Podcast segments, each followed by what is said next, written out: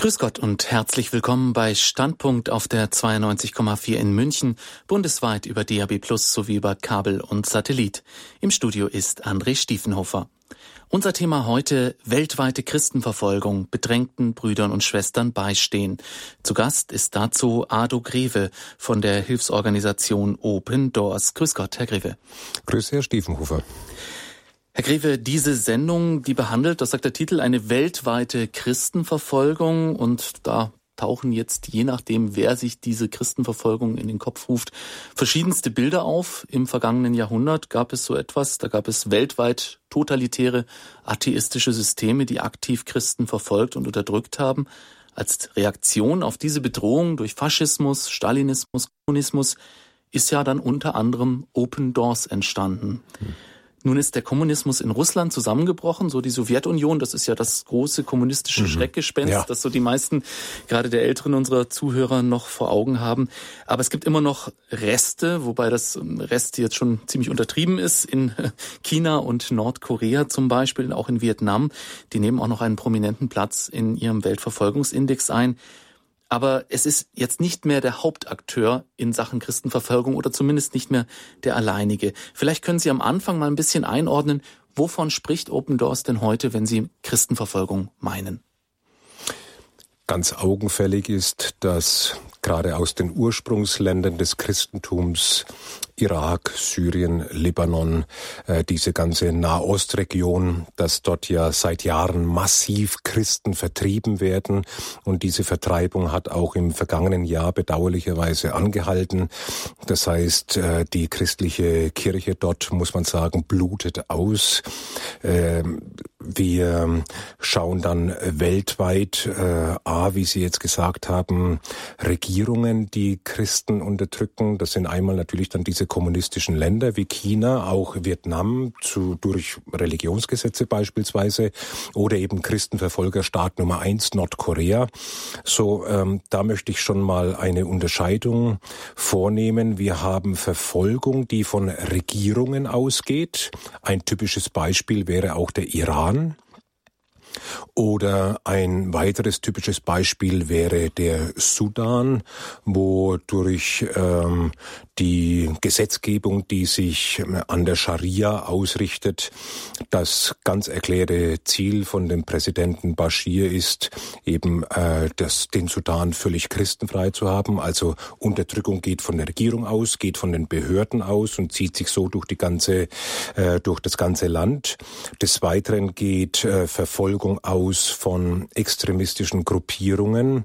Äh, ich nenne mal so ganz bekannte wie Al-Qaida, oder der äh, IS, Islamische Staat, äh, Boko Haram und Al-Shabaab und weitere. Da gibt es ja zahlreiche Gruppierungen, die also zum Ziel erklärt haben, die Christen, das sind Ungläubige, wie auch andere religiöse Minderheiten, die müssten also eben das Land verlassen. Das beobachten wir nicht nur in islamischen Staaten, sondern auch zum Beispiel in Indien, kommen wir später auch noch drauf zu sprechen. So Verfolgung eben einmal durch Regierungen, zum zweiten durch extremistische Gruppierungen und dann Verfolgung durch die Bevölkerung und da nehme ich mit hinein durch die eigene Familie. Wir sprechen ja heute, wenn wir zum Thema Christenverfolgung uns Gedanken machen, immer auch über das Menschenrecht Religionsfreiheit. Und Religionsfreiheit da heißt es ja im Artikel 18 der Allgemeinen Erklärung der Menschenrechte, jeder hat das Recht auf Gedanken, Gewissens- und Religionsfreiheit. Dieses Recht schließt die Freiheit ein, seine Religion oder seine Weltanschauung zu wechseln ist bei uns in Deutschland so bekannt, wird auch so gelebt, aber eben in den, in der Mehrzahl der Länder weltweit ist das nicht so einfach, äh, die Religion zu wechseln, die man von der Familie her, von der Tradition her mitbringt ins Leben oder die einem gegeben ist zu Lebensbeginn, äh, die einfach abzulegen. Das ist dann in vielen Ländern mit großen Repressalien verbunden.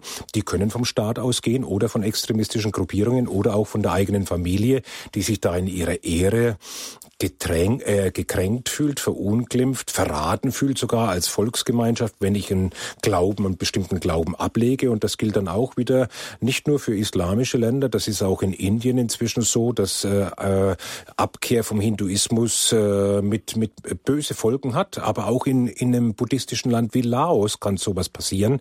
So. Verfolgung geht von Regierung, von extremistischen Gruppierungen und von der Gesellschaft aus.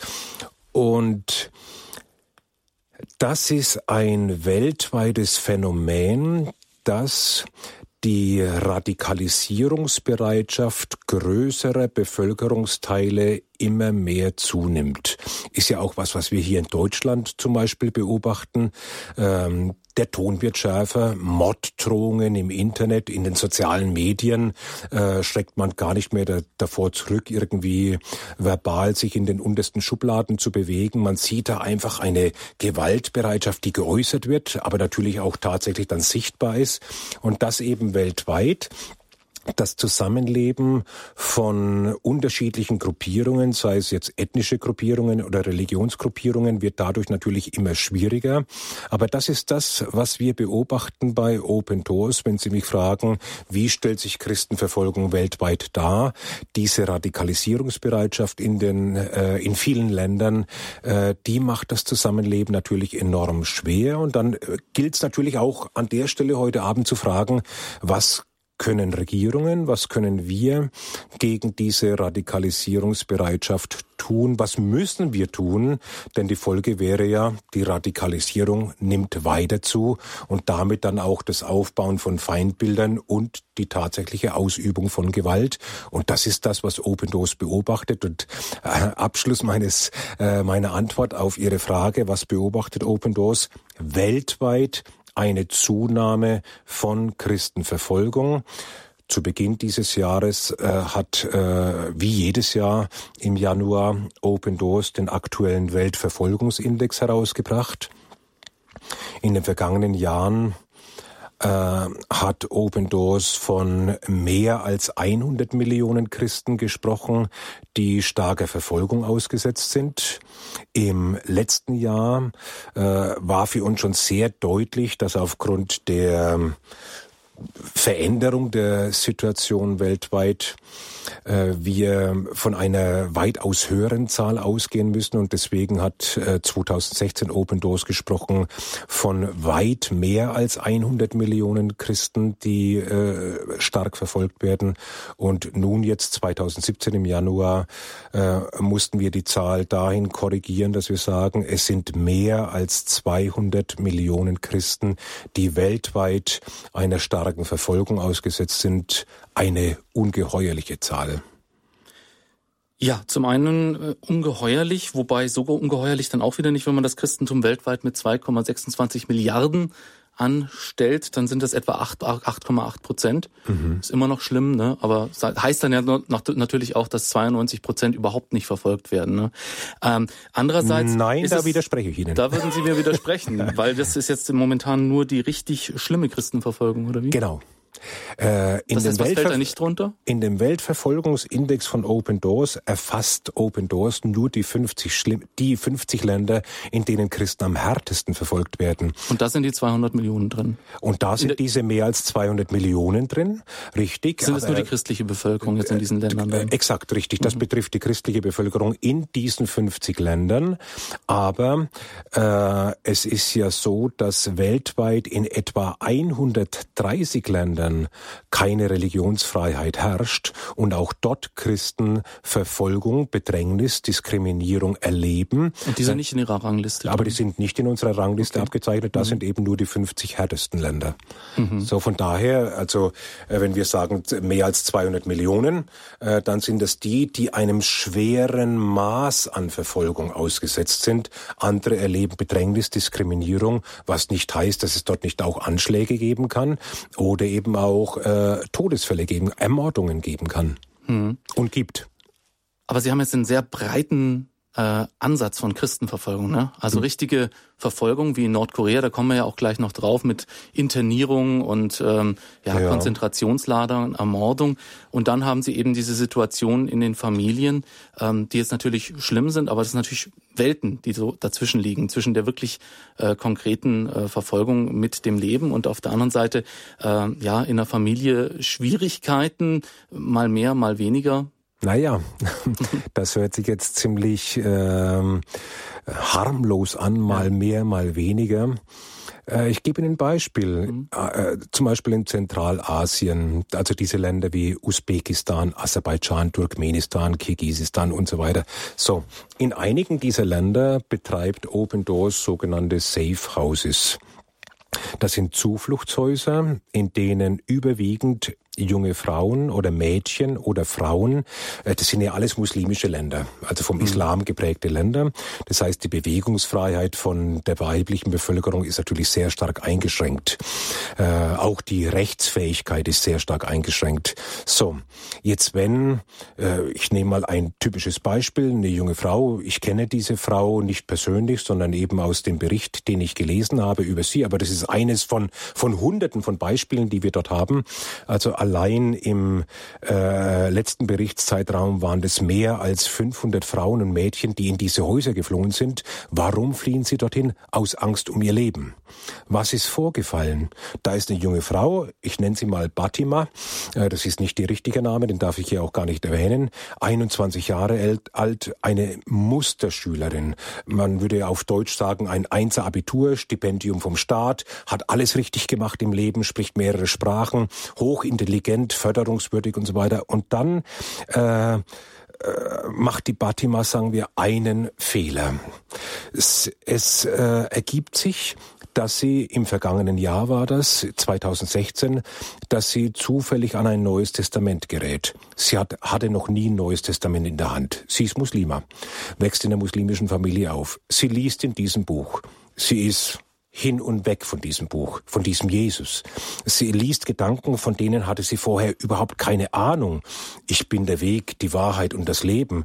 Wer mir nachfolgt, wandelt äh, im Licht und nicht in der Finsternis. Und, und solche Aussagen, in ihr gehen, geht ein Licht nach dem anderen auf. Und sie beginnt sich immer mehr dafür zu interessieren. Sie verschlingt dieses Buch und entscheidet sich dann nach äh, mehreren Wochen, wo sie damit unterwegs ist, äh, sich da noch mehr Wissen anzueignen und nimmt Kontakt mit Christen auf. Sie wird Christin, heimlich natürlich. So, ihre Familie merkt, bei der Batima geht eine Veränderung vor sich und äh, sie rückt dann praktisch mit der Wahrheit raus, ich bin Christin geworden. Keine negative Veränderung, sondern sie fällt auf durch ihre Offenheit, durch ihre Freundlichkeit, durch die Liebe, die sie zeigt in der Familie. Aber allen kommt es irgendwie neu vor, an, sie ist anders geworden und so weiter. Und dann wird sie eben äh, gefragt und dann sagt sie, ja, ich bin Christin geworden.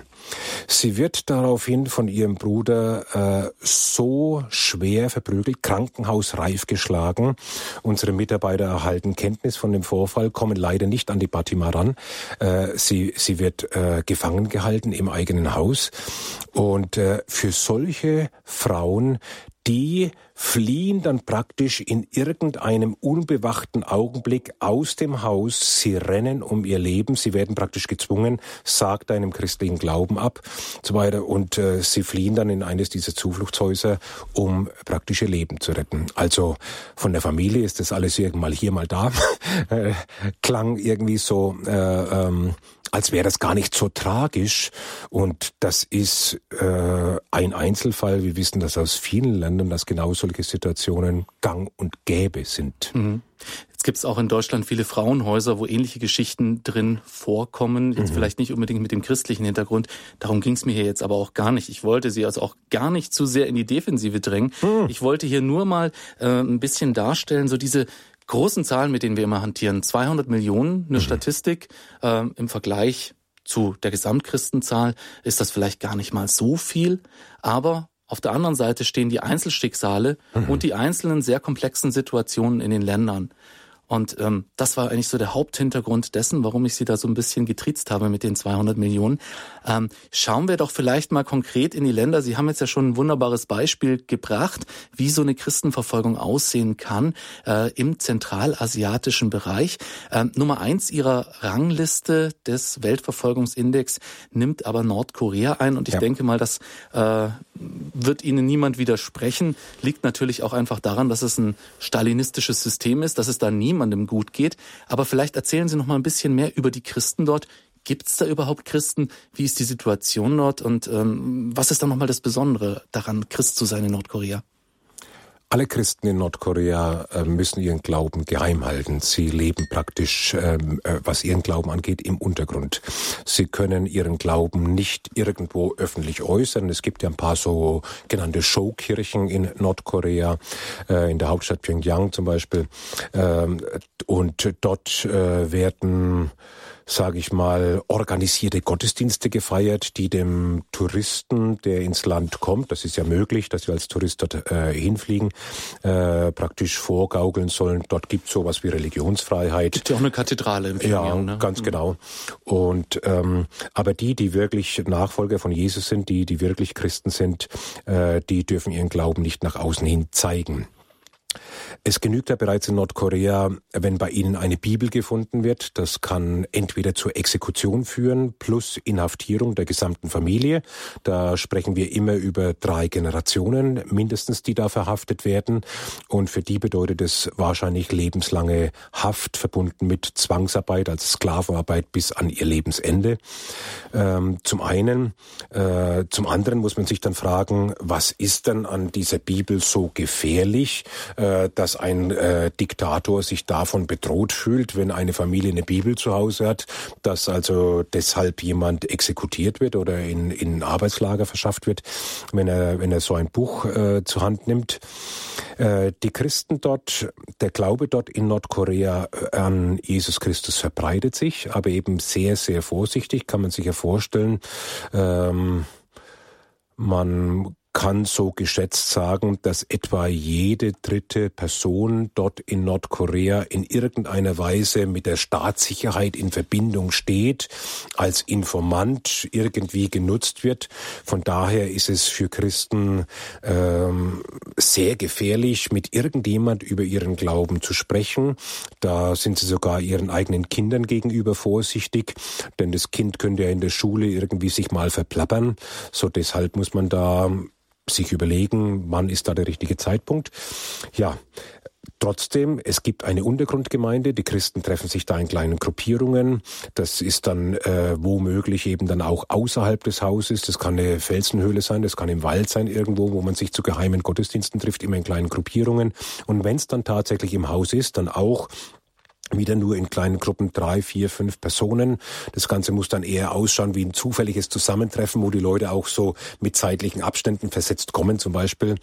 Äh, daran sieht man eben, wie hochgefährlich das ist, lebensgefährlich, sich eben zu Jesus Christus zu bekennen. Und dann haben wir einen Diktator Kim Jong-un, der noch mehr als sein Vater und sein Großvater dieses äh, Aufspüren von Christen zur Perfektion praktisch treiben will und da seinen, seine Staatssicherheit speziell auch schult, Christen ausfindig zu machen. Das ist die eine Situation. Die andere ist, äh, dass äh, wir von etwa 50 bis 70.000 Christen äh, wissen durch Berichte von Christen aus Nordkorea, die dort in diesen Arbeitslagern von Kim Jong-un inhaftiert sind und dort Zwangsarbeit leisten. Die kommen praktisch nie wieder raus aus diesen Strafgefangenenlagern. Und das ist ein, ein qualvolles Leben dort. Von dem, was wir hören, äh, sind dann Christen dort vereinzelt mutig genug, sogar in so einer Situation ihren Glauben weiterzugeben. Äh, denn das, was sie erwartet, ist, äh, wenn sie entdeckt werden, Exekution. Aber sie sagen dann, bin ich bei Jesus. Und äh, selbst dort in diesen Strafgefangenenlagern gibt es also so etwas wie eine Gemeinde. Und ich nehme jetzt da mal Nordkorea als sage ich mal, das Schreckensbeispiel par excellence. Sich dort zu Jesus zu bekennen, ist praktisch lebensgefährlich, kann mit einem Todesurteil geahndet werden. Und auf der anderen Seite ist es auch ein Bild für viele andere Länder, in denen schlimme oder starke Christenverfolgung ist. In all diesen Ländern gibt es eine Gemeinde, die verfolgt wird. Also in all diesen Ländern wirkt Jesus in seiner Gemeinde und baut Gemeinde, aber eben in einer sehr, sehr schwierigen Situation.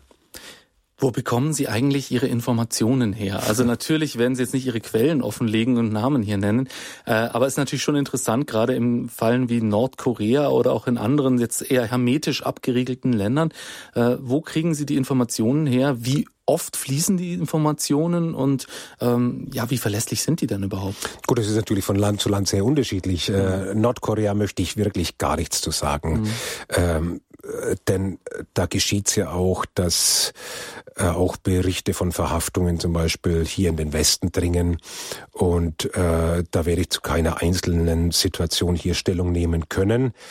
Aber es gibt Begegnungen mit nord nordkoreanischen Christen und von diesen einheimischen Christen haben wir unsere Informationen, was dort im Land geschieht. Wie das geschieht, kann ich natürlich hier nicht offenlegen. In anderen Ländern ist das wesentlich einfacher.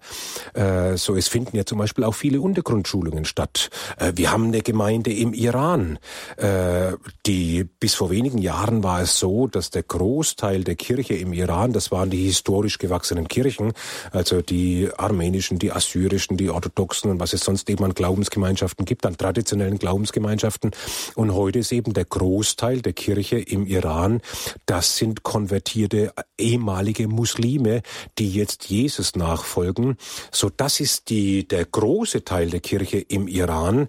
Und ähm, jetzt ist die große Herausforderung der Christen dort im Iran, wer schult diese Hauskirchenleiter? Die treffen sich ja da in kleinen Gruppierungen und da werden zum Beispiel Schulungen vorgenommen, so wie macht Open Doors das? Das werde ich Ihnen heute auch nicht erzählen, wie Open Doors das macht.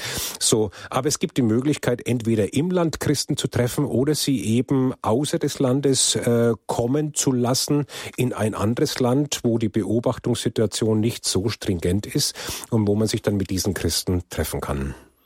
Also allgemein gesagt, Sie haben Projektpartner in den Ländern ja. und die haben Sie konkret, also diese Informationen kommen dann direkt von den Projektpartnern. Ganz und genau. Und das sind vom einfachen Gläubigen, der einfach eine Bibel in der Hand hat, bis zum Bischof hoch, genau. alle äh, Hierarchieebenen. Ähm, Gibt es da teilweise auch widersprüchliche Aussagen aus manchen Ländern, dass der Bischof sagt, alles ist in Ordnung und der einfache Gläubige sagt, nee, wir werden verfolgt oder umgekehrt? Ja, das kommt durchaus vor. Ähm, die Wahrnehmung ist ja auch sehr unterschiedlich und dann ähm, äh, kommt es vielleicht auch ein bisschen auf den ähm, auf die Einschätzung der Situation und wie so eine Situation kommuniziert werden muss an. Äh, wir hören zum Beispiel äh, von Christen aus dem Nahen Osten, äh, dass sie dann auch in der Öffentlichkeit sagen, ähm, ähm, ich, ich denke jetzt gerade an Ägypten, man sollte eben dieses Thema Christenverfolgung nicht so hoch hängen. Warum? Weil die Christen sagen, uns ist daran gelegen, an diesem friedlichen Miteinander mit der muslimischen Bevölkerung und wenn dann dieses Christenver Thema Christenverfolgung sehr stark in den Vordergrund getragen wird, äh, dann äh, sagt eventuell die einheimische muslimische Bevölkerung oder auch Leiter äh, der Muslime, die sagen dann, ja, ihr macht uns da immer wieder Vorwürfe und brandmarkt uns da und stellt uns da irgendwie schlecht dar im Westen. Die Muslime sind also praktisch immer die Bösen und so weiter und die Christen sind dann immer die Guten und so weiter und so. Deswegen ist man da auch manchmal zurückhaltend, wie man was kommuniziert, äh, weil ja das langfristige Ziel tatsächlich das äh, friedliche Zusammenleben der unterschiedlichen Religionsgemeinschaften ist in all diesen Ländern. Christen bekunden ob Nigeria oder Ägypten oder Irak oder Syrien, äh, und, und fragen Sie die Bevölkerung dort, ob an irgendeiner Stelle jetzt in den jüngsten, in den letzten 100 Jahren, sage ich mal, äh, irgendwie Gewalt von den Christen ausgegangen ist. Ich denke, Sie werden keinen einzigen Bericht finden. Nein, den Christen ist sehr viel daran gelegen, mit den anderen Glaubensgemeinschaften im Frieden zusammenzuleben, einfach ganz nach dem, was Jesus lehrt, trachtet nach dem Frieden mit jedermann, so viel an euch ist. Schauen wir doch noch mal ein bisschen näher in einzelne Situationen, einzelne Länder hinein, nachdem wir so ein bisschen auch ein Licht darauf geworfen haben, wo Sie Ihre Informationen herbekommen, sozusagen aus den Graswurzeln des Glaubens in den jeweiligen Ländern. Ähm, Sie haben ja äh, am Anfang der Sendung noch mit auf den Weg gegeben, dass Sie sich gerne ein bisschen stärker auch über Indien äußern äh, möchten. Das, ähm, auch das ist ein Land, das verschiedenste Assoziationen aus, auslöst. Mhm. Ähm, Gandhi, heilige Kühe, also also ähm, ja eher eine friedliebende Bevölkerung. Mhm. Ähm, wieso ist dieses Land auf Rang 15 Ihres Weltverfolgungsindex? Und damit schon wieder nach oben gestiegen im Vergleich zum vergangenen Jahr. Das ist also etwas, was wir mit großer Sorge beobachten und das ist natürlich, gehört das auch zu dem weltweiten Bild, dass äh, gerade eben in asiatischen Staaten äh, die Bedrängnis und Verfolgung von Christen sehr stark zugenommen hat, hat unterschiedliche Ursachen. Indien ist dann Beispiel. Ähm, Präsident Modi ist jetzt seit 2014 im Amt. Und er ist ein äh, Ultranationalist mit einem religiösen Programm, das heißt Hindutva, also praktisch äh, Indien den Hindus. Und er sagte auch in einer Ansprache äh, im vergangenen Jahr, meine ich, war das, wo er sagte, es wird keine fünf Jahre mehr dauern und dann wird es in Indien nur noch Hindus geben. Und da muss man sich dann schon fragen, okay, und was ist dann mit den 64 Millionen Christen? Ist jetzt ja auch kein Glaube, zu dem man übertreten kann, so viel ich weiß. Oh, oh ganz im schon? Gegenteil. Okay. Oh ja, da gibt's ganz, ganz äh, spannende Kampagnen, auch schon seit Jahren und die werden von der, wie heißt sie, Bharatiya Janata Partei, kurz BJP. Das ist also die Partei, die der auch der Ministerpräsident äh, angehört, äh, Narendra Modi. So, und die betreiben eine, äh, wie heißt diese Aktion? Garbapsi äh, heißt die auf Indisch und die heißt Zurück zu den Wurzeln Kampagne, wo also Massenkonversionen zum Hinduismus veranstaltet werden, äh, mit, mit ganz, ganz unterschiedlicher Prägung, aber überwiegend mit Versprechungen, mit Geld und, und dergleichen mehr und so weiter. Das ist das eine. Das andere ist natürlich, dass die Christen jetzt seit Jahren eine zunehmende Verfolgung erleben. Äh, habe mir gerade noch eine E-Mail von gestern ausgedruckt, äh, Gebetsanliegen aus Indien. Gestern war da Wahl in fünf Bundesstaaten. Wir haben ja dort äh, mehrere in Indien und gerade in einer der bevölkerungsreichsten Staat, äh, Staaten in Uttar Pradesh äh, hat die BJP, also die BJP-Partei vom äh, Präsident Modi, äh, die hat da äh, die große Mehrheit gewonnen, auch in anderen Staaten, Uttarakhand zum Beispiel. Und das heißt, heißt jetzt, diese Partei von Präsident Modi, die hat jetzt äh, landesweit die Mehrheit und kann dieses Programm äh, Indien den Hindus durchdrücken mit der Mehrheit, die sie hat. Und das würde bedeuten eine völlige Hinduisierung der Bevölkerung. Wir erhalten derzeit aus Indien jeden Monat mehr als 40 Berichte von gewaltsamen Übergriffen. Und ähm, da zählt zum Beispiel rein Kirchen, die niedergebrannt werden, Christen, die ermordet werden, Christen, die zusammengeschlagen werden und unter Druck gesetzt werden, zum Hinduismus zu konvertieren. Oder dann eben, wir haben ja dort auch eine relativ starke Bewegung von äh, Indern, die sich zum Christentum bekehren. Und das ähm, ist ja auch in anderen Ländern ein, ein, ein Streitpunkt, sage ich mal. Wir sehen äh, unsere Leute, also die einheimische Religion sagt, wir sehen unsere Leute äh, bekehren sich zu einer anderen Religion dem müssen wir Einhalt gebieten. Gut, die Leute sind auf Argumente, sind für Argumente nicht zugänglich und dann greift man eben zu dem Mittel Gewalt, um diese Abtrünnigen praktisch wieder zurückzubringen. Und so geschieht das eben auch in Indien. Ähm, da werden Familien in Dörfern unter Druck gesetzt. Äh, und das zählt für Open Doors auch in den Bereich Verfolgung. Da wird eben dann der christlichen Familie, die im Dorf lebt, gesagt, wenn ihr nicht zurückkehrt zum Hinduismus, dann dürft ihr den Dorfbrunnen nicht mehr benutzen. Hm. Tja, dann ist ein Leben praktisch dort unmöglich. Hm. Ist das Verfolgung? Aber gewiss. Das ist jetzt schon mal ein ziemlich krasser Fall in diesem äh, Fall mit diesem äh, Brunnen, der verweigert wird. Das ist ja fast so wie, ihr müsst hier wegziehen. Ne? Genau. Also das ist ja wirklich Vertreibung und Diskriminierung. Ähm, Indien wird ja gerne als die größte Demokratie der Welt bezeichnet. Ist es äh, de facto ja natürlich auch. Ähm, tut der Staat da nichts dagegen? Ich meine, vor einigen Jahren war diese Hindu-Partei nur in einigen Bundesstaaten erfolgreich. Genau. Ähm, Gibt es da nicht sowas wie einen Verfassungsschutz oder sowas, der sich da ein bisschen drum kümmert? In der Verfassung steht natürlich Religionsfreiheit, ja. aber eben äh, da muss sich jetzt auch niemand mehr groß drum kümmern, mit dem das Präsident Modi jetzt die Mehrheit hat und jetzt dann eben äh, durch diese äh, Wahl gestern noch äh, mehr äh, Machtbefugnisse hat und agieren kann. Und das ist ja das Besorgniserregende, dass mit der Unterstützung der Regierung und damit dann auch eben mit der Unterstützung der Behörden Übergriffe gegen Christen nicht mehr geahndet werden. Die Straftäter gehen straffrei aus, was dann gerade wieder extremistische Gruppierungen ermutigt, da ruhig noch ein bisschen härter zuzuschlagen. Man muss ja kaum irgendetwas befürchten von Seiten der Polizei. Und äh, das spielt natürlich dann auch dem Präsidenten Modi in die Hände mit seinem Hindutva-Programm, wo er sagt, ja gut, und wenn dann die Christen gehen, voilà, im Endeffekt war das ja eigentlich auch unser Plan, dass eben Christen und andere äh, religiöse Minderheiten in Indien, dass die eben das Land verlassen oder Hindus werden. Mhm. Radio Horeb auf der 92,4 in München, bundesweit über DAB Plus sowie über Kabel, Satellit und Internet zu empfangen. Sie hören die Sendung Standpunkt heute mit dem heißen Thema weltweite Christenverfolgung, bedrängten Brüdern und Schwestern beistehen. Unser Studiogast ist Ado Greve von der Hilfsorganisation Open Doors. Ähm, Herr Greve, wir haben jetzt schon einige Situationen konkret gehört aus verschiedenen Ländern. Ähm, mal zwischenrein in diese Sendung, wo wir noch viele weitere dieser Beispiele hören werden. Äh, ein Teil unseres Titels ist bedrängten Brüdern und Schwestern beistehen. Also äh, es, da geht es um Hilfe, da geht es um, was kann man denn da jetzt tun. Ich nehme mal gerade die indische Situation, wo ähm, ja jetzt eine Partei an die Macht gekommen ist, der es offensichtlich daran gelegen ist, nicht nur die Christen, sondern überhaupt das ganze Land gleichzuschalten.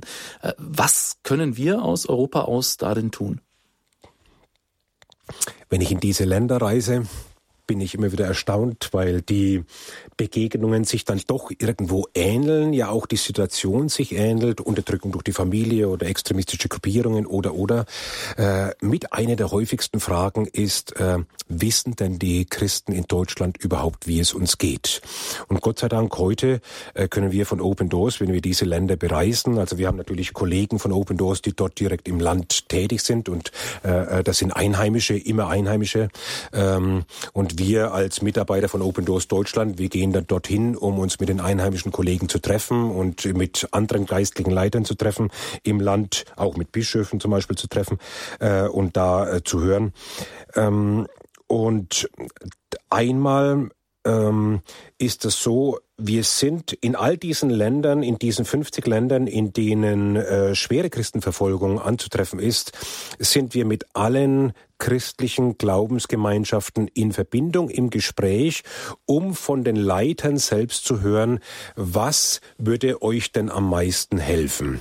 Also Open Doors äh, schmiedet jetzt hier nicht am Schreibtisch irgendwelche Pläne und Strategien, um dann zu sagen, das machen wir, wir gehen jetzt da in die Zentralafrikanische Republik und machen dieses oder jenes und bauen da Kliniken oder Schulen für christliche Kinder oder nein, wir hören von den einheimischen Kirchen, egal welcher Couleur oder welcher Gruppierung, katholisch, evangelisch, freikirchlich, freikirchlich, apostolisch, was sie wollen. Und wir hören diesen Leitern zu und sagen, was braucht ihr am allermeisten? So, und dann versuchen wir genau auf dieser Schiene zu helfen. Das ist das eine. Darüber gleich mehr. Das zweite, wir dürfen, wenn wir jetzt nach Indien schauen, nach China, kommunistische Partei, Nordkorea, haben wir einen Diktator, islamische Länder, wo wir eben die Scharia dann teilweise eingeführt haben. Bei all diesen politischen ähm, Geschehnissen oder bei der politischen Implikation, die das Ganze mit sich bringt, dürfen wir nicht vergessen, bei Christenverfolgung handelt es sich zuerst einmal um ein geistliches Thema. Und es, äh, die geistliche Komponente möchte ich an diesem einen Wort von Jesus darstellen, wo er in Johannes Kapitel 15, Vers 18 sagt, wenn die Welt euch hasst, so wisst, dass sie mich vor euch gehasst hat. Wenn ihr von der Welt wäret, so würde die Welt euch lieben, weil ihr zu der Welt gehört. Weil ihr aber nicht von der Welt seid, sondern ich euch aus der Welt erwählt habe, darum hasst euch die Welt. Also er nennt den Grund für Christenverfolgung einen geistlichen Grund. Die Welt hasst euch, weil ihr anders seid, weil ich euch erwählt habe. Und das ist ja das, was wir in vielen dieser Länder ganz konkret auch von den geistlichen Leitern hören. Ich war in der Zentralafrikanischen Republik. Wir haben da ganz unterschiedliche Pastoren getroffen, auch den katholischen Erzbischof. Und wir haben dann gefragt, was, was, äh, warum, warum diese Gewalt gegen die Kirchen und, und gegen die Gemeinden? Und ich erinnere mich an einen Pastor mit Vornamen hieß er Frank, der sagte, es ist ein geistlicher Grund. Und wir werden verfolgt, weil wir Christen sind. Es ging darum, einen islamischen Gottesstaat in der Zentralafrikanischen Republik aufzurichten. Und wir als christliche Pastoren oder Pfarrer, wir standen dem im Weg und deswegen wurde losgeschlagen gegen die christliche Kirche. So, und dann frage ich die Christen, was soll ich denn jetzt mit nach Deutschland nehmen, wenn ich zurückkomme und ich besuche dann Kirchengemeinden, ich predige dort oder halte einen Vortrag? Was soll ich den Christen in Deutschland sagen? Und am allermeisten höre ich, bitte sagt den Christen in Deutschland, bitte betet für uns. Warum ist Ihnen das so wichtig, das Gebet? Also Gebet ist jetzt keine synonyme Formel mit, eigentlich möchten wir um Geld bitten, aber das gehört sich nicht. Also sagen wir bitte betet für uns. Nein, Sie meinen das wirklich ganz konkret so bitte betet für uns. Warum? Weil sie sagen, wir stehen hier in einem geistlichen Konflikt. Wir müssen Christenverfolgung richtig einordnen. Ich bin dann so erstaunt, ob Ägypten, Pakistan, Nigeria, Sudan oder Vietnam, egal mit welchen Christen wir dort in den Ländern sprechen, sie haben da eine ganz, ganz klare Sicht, worum es da geht. Christenverfolgung gibt es nur aus einem Grund. Es ist kein politischer Grund. Es ist kein wirtschaftlicher Grund, weil die Christen sind ja oft auch nicht die besonders Reichen, dort in Pakistan zum Beispiel, dass man meinte, die würden der Bevölkerung was wegnehmen. Nein. Christenverfolgung gibt es nur aus einem Grund. Die Stimme des Evangeliums in diesem Land soll zum Schweigen gebracht werden. Ich werde nie vergessen, als ich im Irak war. Dort haben wir uns mit ganz einfachen Christen getroffen. Wir saßen so zusammen, dann haben wir gesprochen miteinander und dann haben wir die Christen dort gefragt, warum seid ihr denn eigentlich noch hier? 80 Prozent haben ja den Irak verlassen. Warum seid ihr noch hier? Und es war völlig klar, diese Personen, die wir da getroffen haben, die haben eine geistliche Sicht für ihr Land. Die wollen, dass die Kirche dort weiter besteht. Sie wollen nicht aus dem Irak fliehen. Deswegen sind sie im Land geblieben. Und wir haben sie gefragt, so, warum seid ihr noch hier? Und dann sagte einer von ihnen, wenn wir auch gehen, wer wird dann 30 Millionen Irakern das Evangelium verkünden? Und Darum geht es bei Christenverfolgung. Die Stimme des Evangeliums dort in diesen Ländern soll zum Schweigen gebracht werden. Warum? Was lesen wir in der Apostelgeschichte, Kapitel 4? Denn den Menschen ist ein Name gegeben, in dem sie gerettet werden sollen, und das ist der Name Jesus Christus. Und das glauben die Christen dort in diesen Ländern. Sie sagen, Jesus hat uns doch den Auftrag gegeben, geht hin in alle Welt, verkündigt allen Menschen die frohe Botschaft. Darum sind wir hier als Kirche in Pakistan oder in China oder irgendwo sonst. Und wir möchten auch hier bleiben, weil wir möchten den Menschen die frohe Botschaft bringen. Das ist keine Bedrohung. Das ist die frohe Botschaft. Gut, das Gebet ist eine wirksame Waffe, das wissen wir hier bei Radio Horeb ähm, schon aus Erfahrung, sonst würde es diesen Sender nach all diesen Jahren auch überhaupt nicht geben. Und wir beten auch gerne für die verfolgten Christen. Ähm, aber das Besondere an Open Doors ist ja zum Beispiel auch, dass sie mehr tun können, dass sie also eben oh, auch ja. in die Länder reisen können und auch tatsächlich ähm, den Menschen dort Gutes tun können. Erzählen Sie doch mal ein bisschen mehr über diese Projekte, wenn Sie ja. sagen, Sie hören von den äh, Sie, hören aus den Gemeinden diese Wünsche. Man stellt sich ja immer so vor, was wünscht man sich? Na ja, äh, dass unsere Kirche renoviert wird und mhm. dass wir vielleicht äh, neue Bibeln bekommen. Gibt es da auch Wünsche, die Sie überraschen? Muss nicht sein, wenn hm, jetzt nicht sein Eher, eher, eher nicht. nee, nee, ich, ich habe schon jetzt richtig überlegt. Aber äh, ähm, in vielen Ländern ist es ja so, äh, ich nehme mal wieder Zentralasien als Beispiel, äh, wenn Sie sich jetzt dort dem Christentum zuwenden und Verfolgung durch die eigene Familie oder durch die eigene Gesellschaft erleben, dann wird sehr schwer sein, eine Arbeitsstelle zu finden. Mhm. jetzt mal eine, eine Zahl, Zentralasien, die Länder dort zusammengefasst, etwa 50 Prozent der Christen dort haben keine feste Arbeit. Warum? Weil sie Christen sind. Sie kriegen einfach keine. Punkt. Oder wenn sie vorher Muslime waren, sind jetzt Christen, dann werden sie gefeuert, teilweise verlieren sie auch ihren Mietvertrag und, und, und. So.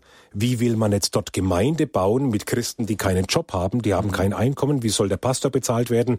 Wie soll man einen Raum mieten, um Gottesdienste abzuhalten? All diese Fragen. So, und in genau diesen Ländern ist eine der größten Nöte, ähm, äh, einen Weg zu finden, wie man den Christen dort zum eigenen Einkommen verhilft. Wir haben etwa 400.000 Christen, die, denen wir auf, denen Open Doors auf diese Weise hilft, äh, mit sogenannten Hilfe zur Selbsthilfeprojekten. Äh, das kann sein, wir richten da eben eine Frau aus Kenia, ihr Mann wurde ermordet, der Ernährer der Familie ist praktisch weggefallen. Äh, der richten wir eine kleine Nähstube mit zwei Nähmaschinen ein und so weiter. Und sie kann sich damit ihren Lebensunterhalt erwirtschaften oder in Nigeria haben wir eine Witwe, der Mann wurde ermordet und wir geben ihr einen Mikrokredit, damit sie einen kleinen Gemüseladen aufbauen kann. Und die Kredite, die werden alle zu, oder fast alle bis auf einen mini, mini, mini, minimalen Prozentsatz oder vielleicht sind sogar auch alle, äh, werden die zurückbezahlt in dann Ländern wie Zentralasien, dann kann es einfach sein, dass wir die Möglichkeit schaffen, äh, eine kleine Viehzucht zu betreiben. Das kann eine Hühnerzucht sein, eine Fischzucht oder, oder was auch immer, so dass diese Christen sich wirtschaftlich selbstständig machen können und auf die Art und Weise ein wertvoller Beitrag sind für die Gemeinde, dass Gemeinde gebaut werden kann, zum einen, zum anderen auch, dass ähm, äh, wenn man in einer muslimischen Mehrheitsgesellschaft lebt, ist es ja gar nicht so einfach. Man wird beobachtet und wenn man jetzt hier als Arbeitsloser in der Gesellschaft wahrgenommen wird, dann sagen sie, warte, ich, ich soll Christ werden und nachher bin ich arbeitslos. Leute, also nee, nee, also da möchte ich wirklich nichts mit zu tun haben. Und auch um zu zeigen, so äh, Gott versorgt seine Leute und die Gemeinde hilft sich gegenseitig. Und das ist auch das, was in diesen Ländern geschieht. Also Hilfe zu Selbsthilfeprojekte, Ägypten, typisches Beispiel, Alphab Alphabetisierungsprogramme.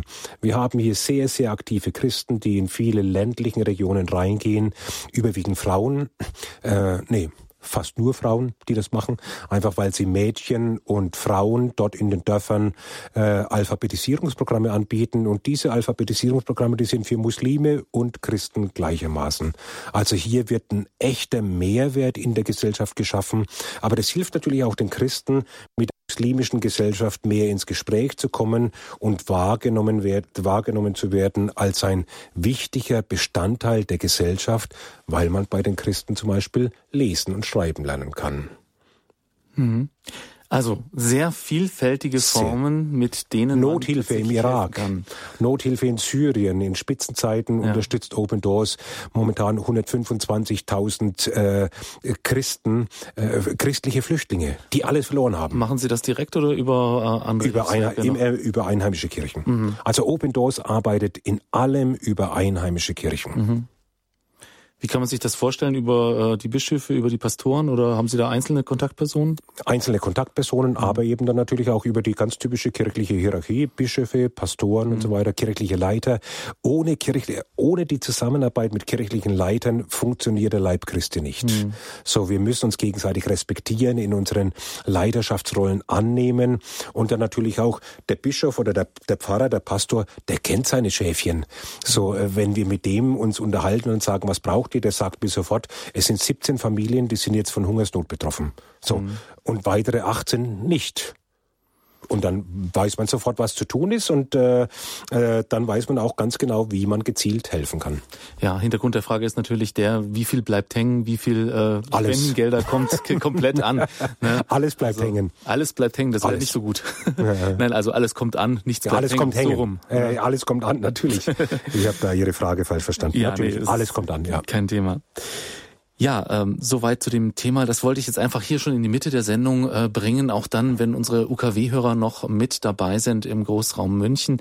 Äh, das war mir jetzt so wichtig, um es irgendwo hinten anzustellen.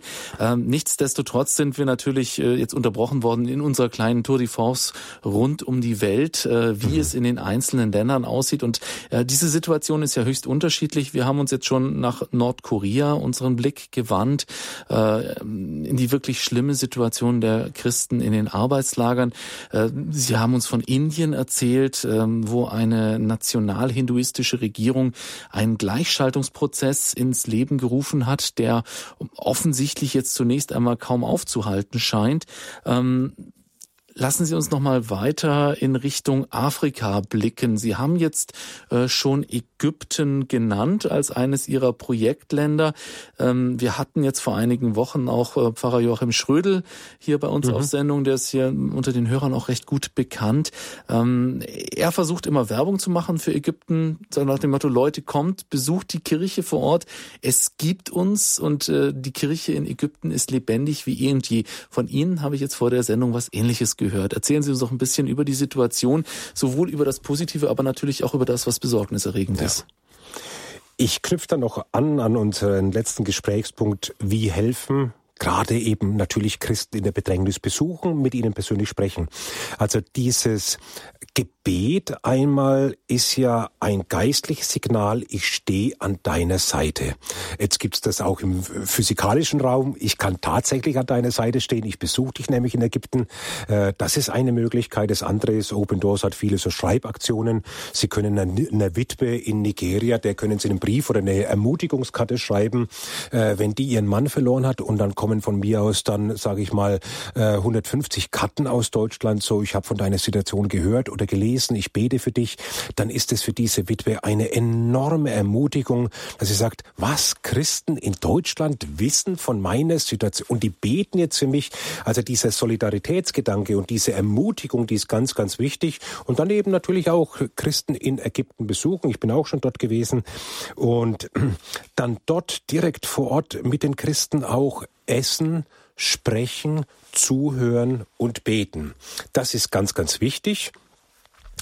Ähm, die, was ich so begeisternd finde, ist, wie die Kirche in Ägypten auf diese massive Verfolgung reagiert, die Ägypten jetzt schon seit Jahrzehnten erlebt. Ich glaube, das war 1972, da wurde die Scharia eingeführt in Ägypten.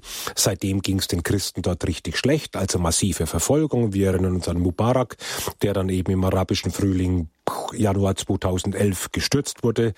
So, und dann äh, wurde es ja nicht viel besser, vom Regen in die Traufe kann man sagen. Dann kam Präsident Mursi und die Muslimbrüder. Wir erinnern uns, Kirchen brannten, also etwa 70 Kirchen oder so, die da, die da niedergebrannt wurden.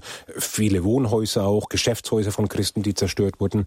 Und das war 2013, wo diese Hochzeit von Mursi war und der Muslimbrüder, Gewalt in den Straßen und die Christen, die eigentlich Hoffnung hatten, hatten am Anfang des arabischen Frühling, die sahen dann eben, jetzt wird's ja noch islamistischer, es wird noch schwieriger für uns werden.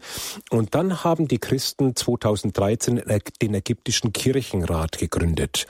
Das heißt, alle Konfessionen kamen zusammen und sie sagten, wenn wir das Land, wenn wir Veränderung sehen möchten im Land, und diese Veränderung stellen wir uns vor durch das Evangelium von Jesus Christus, die Botschaft der Liebe, Nächstenliebe, Feindesliebe, Bruderliebe. Wenn wir diese Botschaft ins Land hineintragen möchten, und das ist unser aller Ziel, dann ist es notwendig, dass wir mit einer Stimme sprechen. Das heißt, Katholiken sind immer noch Katholiken Protestanten sind immer noch Protestanten, Freikirchler und Kopten haben auch ihr ganz eigene Gottesdienste und ihren Ritus und alles. Aber sie sagen, wir müssen uns praktisch als dieser ägyptische Kirchenrat zusammenschließen. Und dann meine ich, ist geistlich etwas sehr Wichtiges geschehen.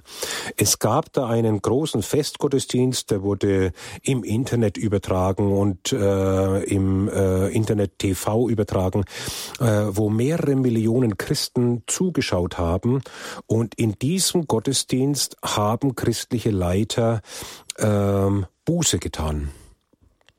Und sie sagten zu der versammelten Kirchengemeinde aus den vielen unterschiedlichen Kirchen im Fernsehen, im Internet, sagten sie, wir haben in der Vergangenheit nicht zusammengearbeitet als Kirchen.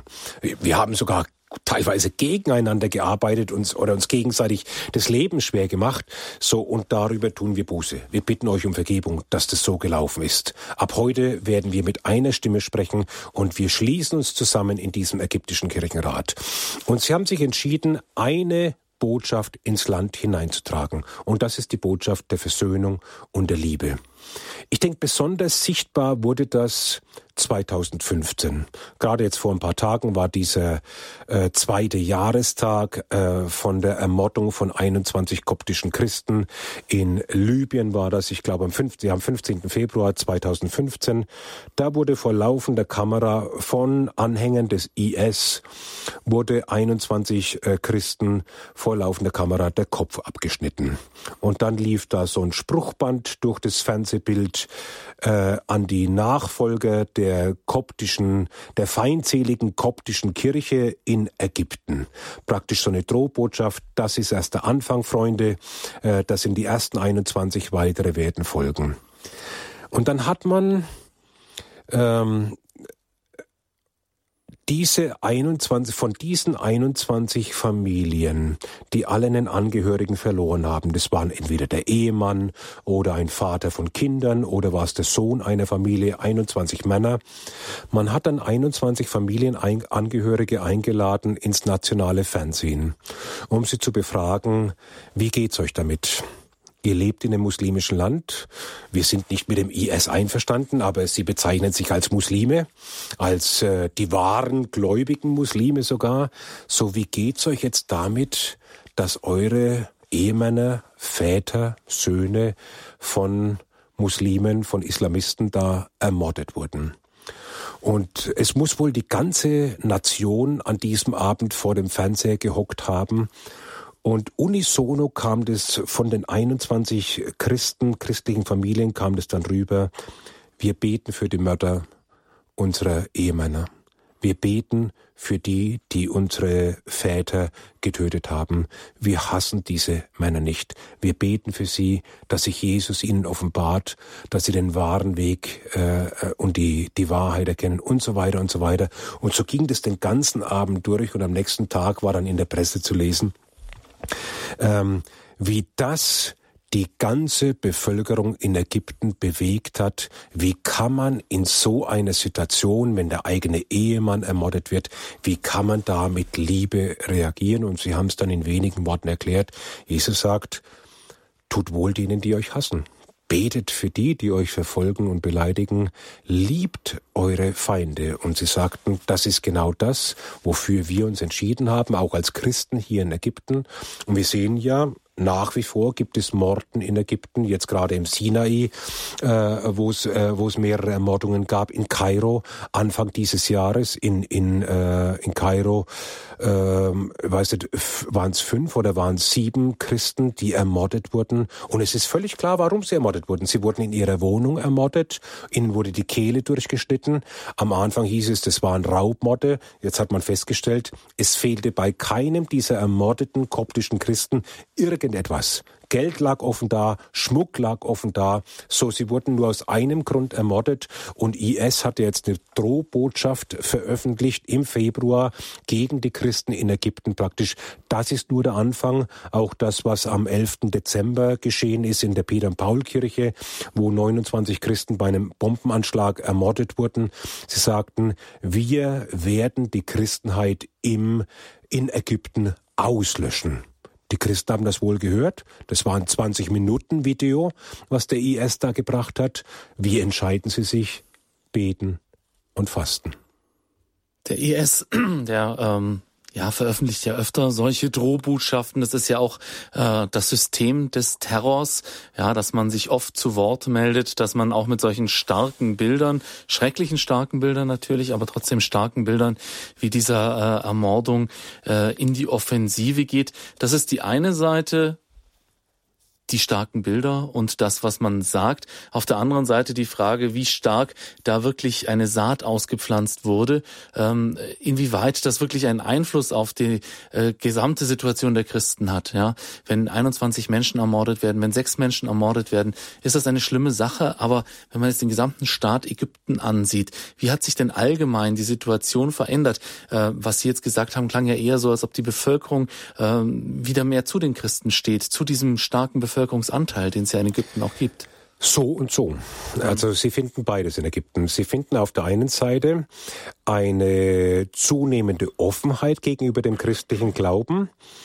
Ähm, das ist das eine, aber wir haben natürlich nach wie vor Gruppierungen wie zum Beispiel die Muslimbruderschaft und jetzt verstärkt der Islamische Staat, die dort aktiv sind, insbesondere oben äh, Sinai-Halbinsel. Darf aber ich kurz so zwischenfragen, die Muslimbruderschaft ist jetzt gestürzt worden. Ist sie denn noch aktiv in Ägypten? Die ist sehr aktiv, mhm. ja. Äh, gut, die ist, glaube ich, verboten, oder? Die ist ne? verboten, ne? richtig. Die Rädelsführer sitzen natürlich im Gefängnis. Ähm, äh, einige auf jeden Fall von ihnen oder viele von ihnen, aber nach wie vor sind sie aktiv. Ähm, die Situation ist sehr unterschiedlich und stellt sich dann auch in Städten wie Kairo oder Alexandria anders dar als in ländlichen Gebieten, also jetzt überwiegend in Oberägypten zum Beispiel, wo wir eine starke christliche Bevölkerung ja haben, ähm, wo es dann doch schwieriger ist in der dörflichen Situation dann mit der, äh, wenn sie dort radikale Elemente haben in so einem Dorf, die es wirklich schaffen, äh, ein ganzes Dorf aufzuwiegeln. Also wir wissen aus dem vergangenen Jahr, aus unserem Weltverfolgungsindex, wissen wir von mehreren Dörfern, wo die die Dorfbevölkerung, die muslimische Dorfbevölkerung, die christliche Dorfbevölkerung aufgefordert hat, von jetzt auf nachher das Dorf zu verlassen und die Christen konnten nichts mitnehmen, außer den Kleidern, die sie am Leib tragen. Das ist das eine. Die andere Situation ist die, wir hatten vorher einen Präsidenten Mubarak, wir hatten danach einen Präsidenten Mursi und jetzt haben wir einen Präsidenten Al-Sisi. Und Al-Sisi ist ja ein alter Militär. Und von daher hat er ganz andere Herangehensweise auch an seine Regierungssituation, die auch sehr unterschiedlich wahrgenommen wird, auch hier im Westen sehr unterschiedlich bewertet wird. Aber er stellt sich zum Beispiel ganz eindeutig auf die Seite der Christen. Er hat als erster christlicher Präsident überhaupt jemals einen Weihnachtsgottesdienst besucht. Das hat er dieses Jahr getan, das hat er im vergangenen Jahr getan. Und das ist natürlich, Sie können sich vorstellen, wie eingeschüchtert die christliche Minderheit dort ist im Land Ägypten, obwohl es eine große Kirche ist, die größte überhaupt in äh, Afrika oder äh, Nordafrika, meine ich jetzt Nordafrika oder, oder äh, Mittlerer Osten. Trotzdem, was macht das mit der Kirche, wenn 21 Männer enthauptet werden, wenn jetzt eine Mordserie stattfindet, wenn es Anschläge auf die Kirchen gibt? Das verunsichert natürlich die kirchliche, die christliche christliche Gemeinde ganz enorm im Land. Aber dann haben sie einen Präsidenten, der kommt zu ihnen in den Weihnachtsgottesdienst, der spricht ihnen Mut zu, der hat, als diese 21 äh, koptischen Christen da in Libyen enthauptet wurden, hat er einen, äh, hat er die Staatstrauer ausgerufen. Früher waren die, die, die Christen, sie waren äh, Bürger zweiter Klasse. Und als er das erste Mal die Christen besucht hat in der Markuskathedrale in Kairo äh, 2016 zum Weihnachtsgottesdienst, sagte er ausdrücklich zu den versammelten Christen, ihr seid nicht Bürger zweiter Klasse.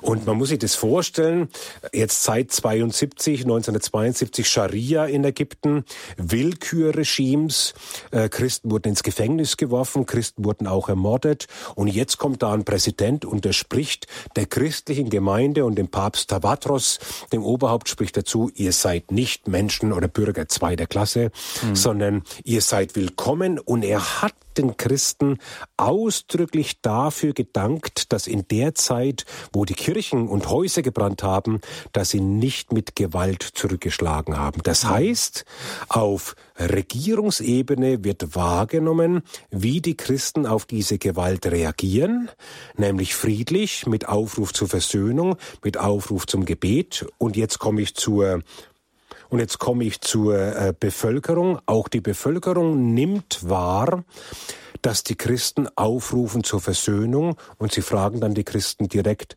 warum? Warum mhm. schlagt die nicht zurück? Das ist natürlich ein totaler Aufruf zur Evangelisierung. Radio Horeb, Sie hören die Sendung Standpunkt heute mit dem Thema weltweite Christenverfolgung bedrängten Brüdern und Schwestern beistehen. Zu Gast ist Ado Greve von Open Doors. Wir werden uns gleich noch einige weitere Ländersituationen konkreter anschauen.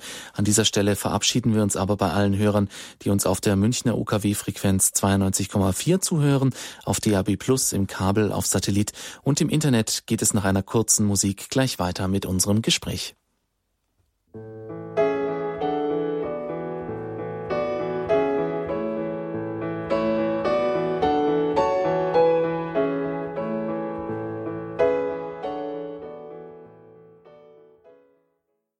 Radio Horeb, Sie hören die Sendung Standpunkt heute mit dem Thema weltweite Christenverfolgung, bedrängten Brüdern und Schwestern beistehen.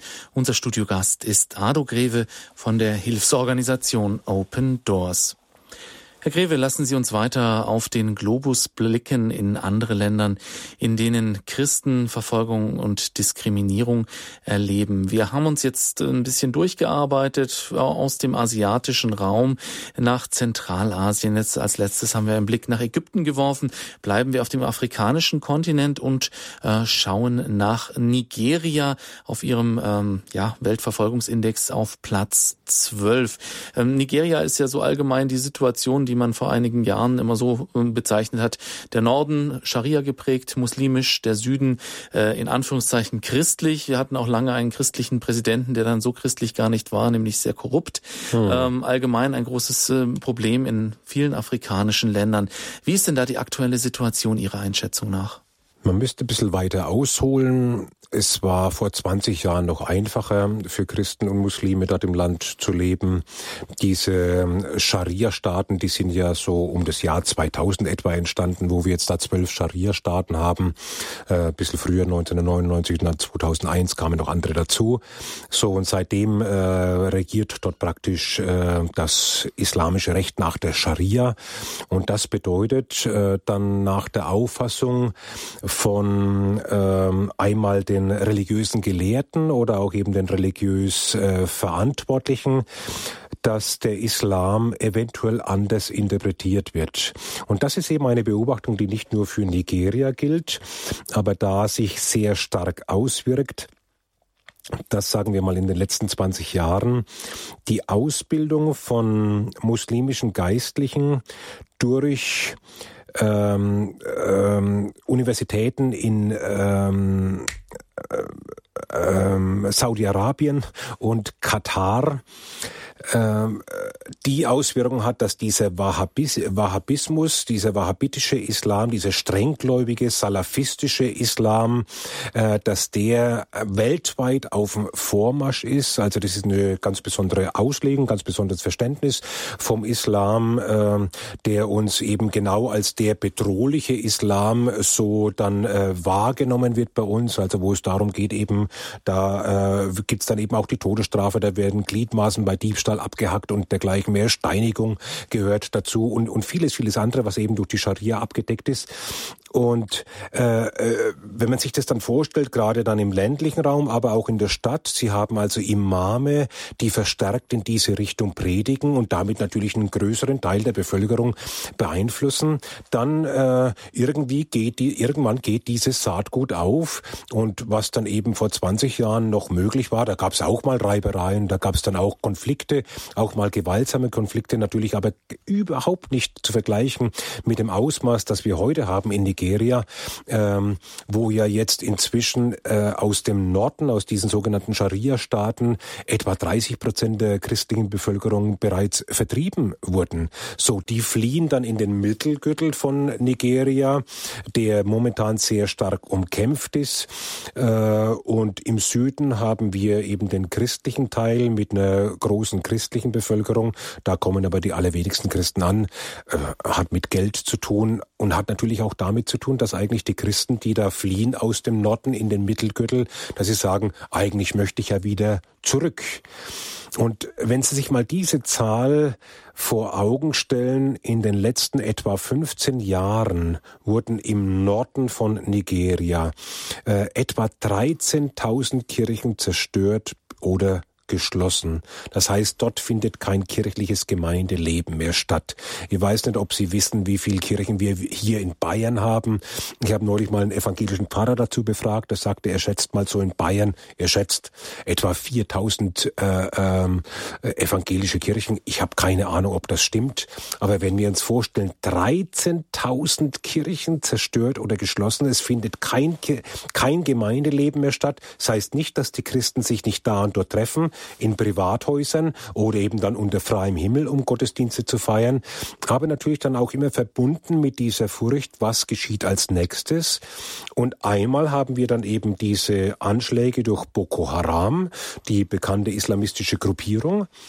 Zum anderen dann aber auch durch die äh, muslimischen Fulani-Hirten, die äh, sich da sehr stark ausdehnen im Mittelgürtel von Nigeria, bewusst auch in christliche Dörfer hineingehen, dort ihr Vieh weiden lassen. So kommt es dann zu Konflikten, die werden dann mit Gewalt gelöst, mit der Kalaschnikow. Ähm, so, das ist das eine. Und das andere ist natürlich auch, dass die Christen dann dort im Norden immer mehr feststellen, feststellen musste in den letzten Jahren, dass die Feindseligkeit seitens der Bevölkerung zugenommen hat. Ihre Kinder müssen auf muslimische Schulen geschickt werden. Dort müssen sie den Koran lernen. Es gibt keinen christlichen Unterricht, keinen christlichen Religionsunterricht und so weiter und so weiter. Benachteiligung durch die Behörden, denn die Behörden sind dann in der Regel eben muslimisch besetzt, ob das Polizei ist oder Kommunalverwaltung oder Lokalverwaltung etc. Und äh, dann eben auch durch die Landesregierung. Und ja, das hat, äh, das zeigt einfach Spuren und Christen bleibt jetzt keine andere Möglichkeit mehr. Wir haben weit mehr als ein, eine Million Christen, die da vertrieben wurden aus dem Norden und die jetzt äh, versorgt werden von christlichen Gemeinden im Mittelgürtel von Nigeria. Das heißt, also da gibt es keine UN-Auffanglager oder so, sondern die Gemeinden, die alle auch nicht sehr reich sind, die müssen jetzt noch ihre Brüder und Schwestern dort versorgen, die praktisch alles verloren haben. Hm. In Sachen Zusammenleben mit den Muslimen klingt das tatsächlich noch ganz anders als das, was man von früher her kennt. Da war ja äh, Afrika eher so ein, ja, sagen wir mal, ein Patchwork-System von Religionen, mhm. leben und leben lassen. Jeder hat neben jedem gelebt. Ähm, ist diese Radikalisierung äh, aus den Golfstaaten äh, nach Afrika hineingedrungen oder spielen da noch mehr äh, Dinge eine Rolle? Sie haben ja zum Beispiel diese Hirten erwähnt, da geht es ja auch um so Konflikte zwischen Nomaden und Sesshaften, ja. ähm, solche Geschichten, die jetzt weniger religiöse Hintergründe haben. Ähm, was ist der Hintergrund dieser Radikalisierung? Wie, was hat das Zusammenleben mit den Muslimen so nachhaltig schwierig gemacht? Weil ähm, ähm, äh, während vielleicht äh, in den Jahren zuvor der Islam dann ganz stark als ebenso die persönliche Religion wahrgenommen wurde und da konnte man dann auch äh, wohl leichter miteinander sprechen, also die unterschiedlichen Glaubensgruppierungen und dann eben auch zusammenleben. das, was wir weltweit feststellen, nicht nur in Afrika, ist dieser politische Islam. Das kann man ja auch in Europa beobachten. So, und dieser politische Islam, der erhebt einen Herrschaftsanspruch und dieser Herrschaftsanspruch beinhaltet dann eben nicht nur wir zuerst, Allahu Akbar, also unser Gott ist größer oder Gott ist größer nach diesem Motto, so wir sind die Herrscher und wir sind die äh, Sieger und die anderen müssen sich praktisch beugen. Islam wird dann verstanden als Unterwerfung und dann eben auch mit dieser ganz klaren Ansage, die dann in, äh, von manchen Gruppierungen erfolgt, aber auch von der Bevölkerung erfolgt. So, äh, wir sind praktisch die herrschende Gruppierung, die herrschende Kaste dort im Land und die anderen haben sich bitte schön gefälligst zu unterwerfen. Und ähm, das heißt, mit diesem Verständnis vom politischen Islam und mit dies gepaart mit diesem Herrschaftsanspruch hat das dann eben die Auswirkung, dass die Bevölkerung in ihrer Einstellung sich verändert und dadurch eine Feindseligkeit entsteht. Also ein Überlegenheitsdenken, das sich dann auch durch alle Lebensbereiche hindurchzieht. Mhm. So, und die Christen haben, ich sage das einfach mal so ungeschützt äh, und sage damit auch äh, nicht, nichts Falsches oder keine Verallgemeinerung, die Christen haben daraufhin zuallererst mal einfach mit äh, Friedensangeboten reagiert. So, hey Leute, jetzt lasst uns doch mal sprechen und lasst uns zusammenleben und was haben wir euch Böses getan? Die waren sich da keiner Schuld bewusst. Und ich nehme mal, ich gehe mal ins Nachbarland drüber nach, in, in, in den Niger. Wo die Situation ja noch bis vor kurzem noch wesentlich entspannter war. Also Niger ist nicht auf dem Weltverfolgungsindex von Open Doors. So, äh, die, wir haben eine ganz, ganz kleine christliche Minderheit dort im Land von, ich weiß nicht, ein, zwei Prozent oder so. Äh, ganz, ganz klein. Zusammenleben hat gut funktioniert. Christen haben sich auch nicht bedroht gefühlt. Es gibt da zahlreich, also einige Dutzend Kirchen. Äh, zahlreich stimmt nicht, aber einige Dutzend Kirchen. Und äh, so, und dann kam diese unzählige Geschichte mit Charlie Hebdo äh, äh, Anschlag in Paris äh, wegen Mohammed-Karikaturen und so weiter. Und was hat, was hat Charlie Hebdo als nächstes gemacht? Sie haben nach diesem Anschlag nochmal ein Heft veröffentlicht, nochmal mit einer mit einer Schmähung äh, des muslimischen Propheten Mohammed. Was ist daraufhin geschehen? Zum ersten Mal in Niger überhaupt. Es gab Übergriffe gegen die christlichen Kirchen. Fast alle wurden zerstört. 70 Kirchen wurden zerstört. Und äh, das war für die Christen der absolute Schock bislang. Und das ist natürlich, das zeigt uns auch eben, dass äh, äh, das eine weltweite Situation ist, wo wir als Christen im Westen nicht irgendwie sagen können, naja gut, äh, wir im Westen, wir machen eben das eine und dort in Nigeria oder in Ägypten, die machen eben das andere. Nein, nein, die Christenheit wird weltweit wahrgenommen, gerade eben von denen, die, die, die sich als erklärte Feinde der Christenheit dort zu erkennen geben und die sagen, okay gut, wenn hier ein Schmähgedicht Gedicht oder, oder eine Karikatur oder so im Westen erfolgt, dann müssten die Christen in Niger drunter leiden. Und dann müssen wir schon hier im Westen mal aufwachen und erkennen, welche Verantwortung wir hier haben, wie wir mit dieser Situation auch weltweit umgehen, für uns dann in Anspruch zu nehmen. Wir verteidigen hier Meinungsfreiheit, indem wir einfach noch eine Mohammed-Karikatur bringen und uns da nicht einschüchtern lassen, ganz großartig. Tja, und die Christen in Niger, die müssen dafür den Preis bezahlen, mit Toten, mit Verletzten und eben mit fast allen zerstörten Kirchen im Land. So. Wie kommt das? Warum konnte man vorher zusammenleben? Weil es einfach dort dann Lehrer gab oder eben Geistliche gab, die dazu aufgerufen haben, in Niger die Kirchen der Ungläubigen zu zerstören derer, die den Propheten, den heiligen Propheten der Muslime verhöhnt haben. Und dann ist sowas passiert. Und das sehen Sie in Nigeria auf großer Plattform. Und damit hat es natürlich dann auch eine große Auswirkung, betrifft sehr viele Menschen. Hm. Das klingt fast so, als ob Christen in vielen Ländern der Erde in einer Art Geiselsituation leben, weil natürlich kann man äh, die Karikaturen von Charlie Hebdo äh, ja, kritisieren und natürlich war es nicht sonderlich klug. Auf der anderen Seite ist es natürlich keine Reaktion, jetzt deshalb auf eine Minderheit loszugehen, die damit dann überhaupt nichts zu tun hat. Ähm, das sagen Sie als, als Westler? Ja, ja, natürlich. So Oder als, als rational denkender Mensch, ja, der ja auch unter den Muslimen äh, vorhanden ist. Unser Entwicklungsminister Bereichen. Müller hatte vor einem Jahr einen interessanten Satz gesagt. Der hat mich aufhorchen lassen, äh, weil eben die Bundesregierung ein neues Programm rausgebracht hat. Sie sagte, Entwicklungsminister Müller sagte, äh, man hat eben erkannt, 80 Prozent der Menschheit, das ist also sehr viel, definiert sich zuallererst mal über ihren Glauben, über ihr Glaubensverständnis. Das heißt, Religion, Glaube ist das Zentrum ihres Lebens. Und da sind wir halt als aufgeklärte Europäer, wir haben uns davon eigentlich schon relativ weit verabschiedet. So für uns ist Glaube ein Bestandteil vielleicht unseres Lebens oder eben auch nicht. So, aber dass es das Zentrum ist, nachdem sich alles andere einzuordnen hat, das, das geht uns vielleicht auch gar nicht mehr in den Kopf rein wie kann man denn so extrem sein, so fanatisch sein. Und äh, selbst wenn dann Christen sich hier in Deutschland so ganz entschieden zu ihrem Glauben bekennen, dann wird es schon fast als Fanatismus, als Extremismus und Fundamentalismus irgendwie äh, klassifiziert. Äh, ja, und dann sagte er, wir müssen einfach darauf, der Entwicklungsminister Müller sagte, wir müssen einfach mehr darauf achten und das mehr berücksichtigen, auch bei unserer Entwicklungshilfe. Wem helfen wir denn da eigentlich? So, und das wäre natürlich sehr wünschenswert, äh, dass dann eben auch explizit christlichen Gruppierungen geholfen wird, äh, ganz gleich in welchem, in welchem Land das ist. Äh, so, da gäbe es eben auch eine Möglichkeit, und das ist auch etwas, was Open Doors unbedingt vorschlägt, dass wir sagen, Bundesregierung oder auch eben andere westliche Regierungen, ihr habt vielleicht manchmal vergessen, in welcher Bedrängnis eure Glaubensbrüder und Schwestern stecken. So, ihr, ihr habt, ihr überseht, dass gerade im, im äh, mittleren, im Nahen Osten die Christenheit tatsächlich von der Auslöschung bedroht ist und, und was das für die Menschen dort in dieser Region bedeutet. Oder jetzt in Kenia die Situation, wo wir massive Anschläge in den letzten zwei Jahren erlebt haben.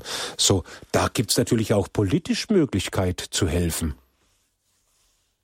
Sudan.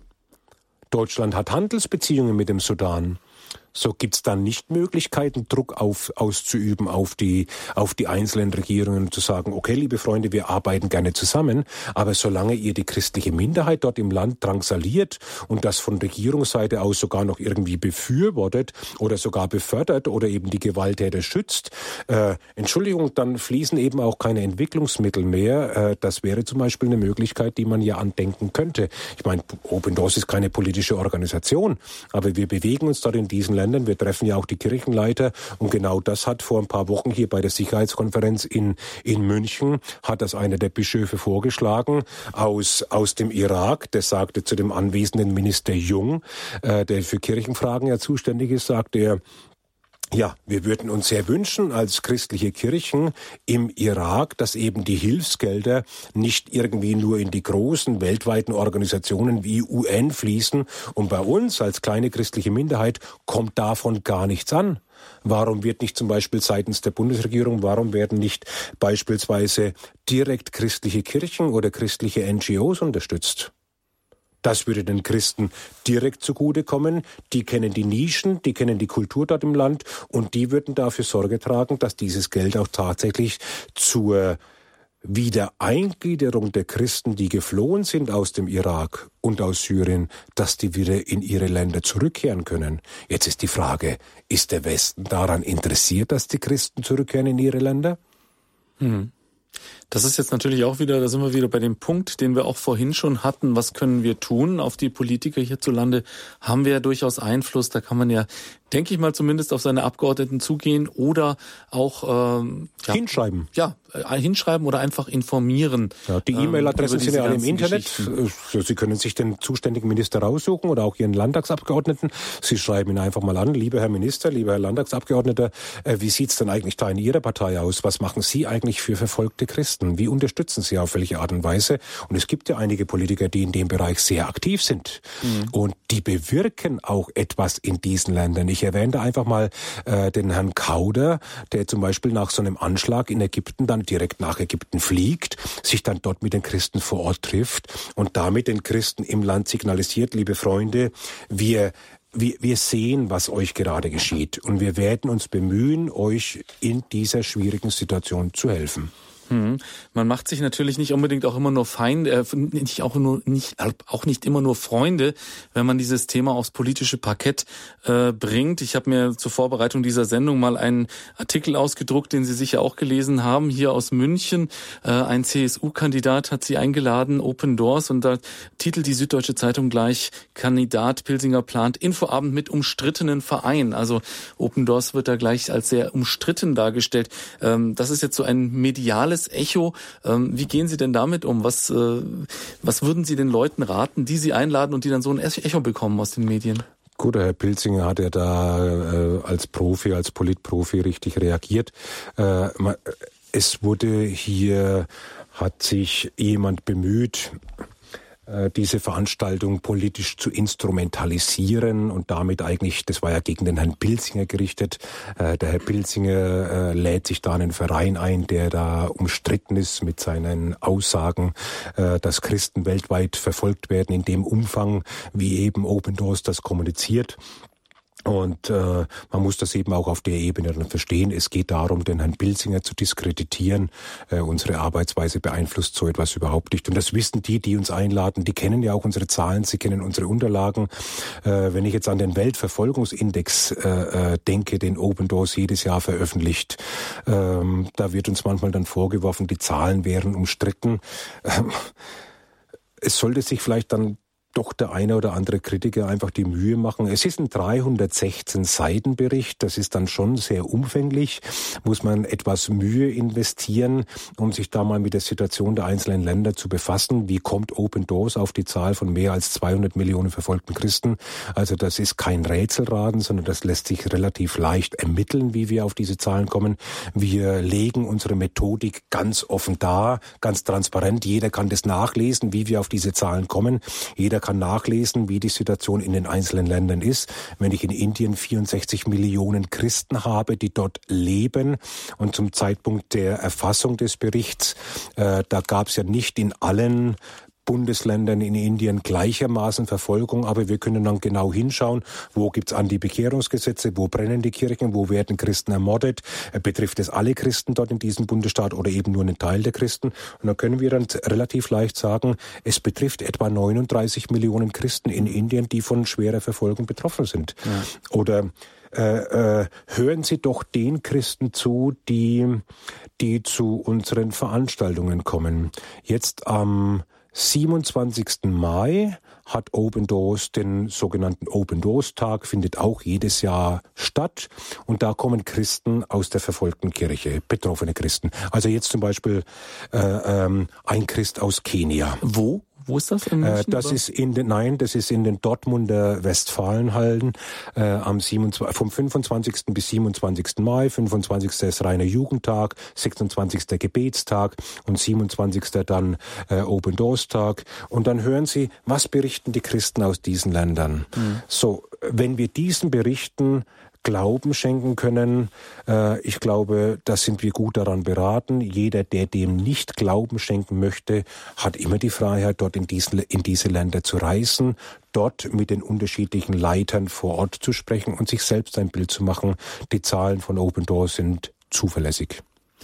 Liebe Zuhörer, wenn Sie nur noch Fragen an Ado Greve von Open Doors haben, wir sind zwar schon recht fortgeschritten in der Zeit, möchte ich Sie doch noch an, äh, einladen, uns anzurufen unter der 089 517 008 008. Nochmal die Telefonnummer 089 517 008 008, wenn Sie Ihre Fragen noch loswerden wollen in den verbleibenden etwa zehn Minuten.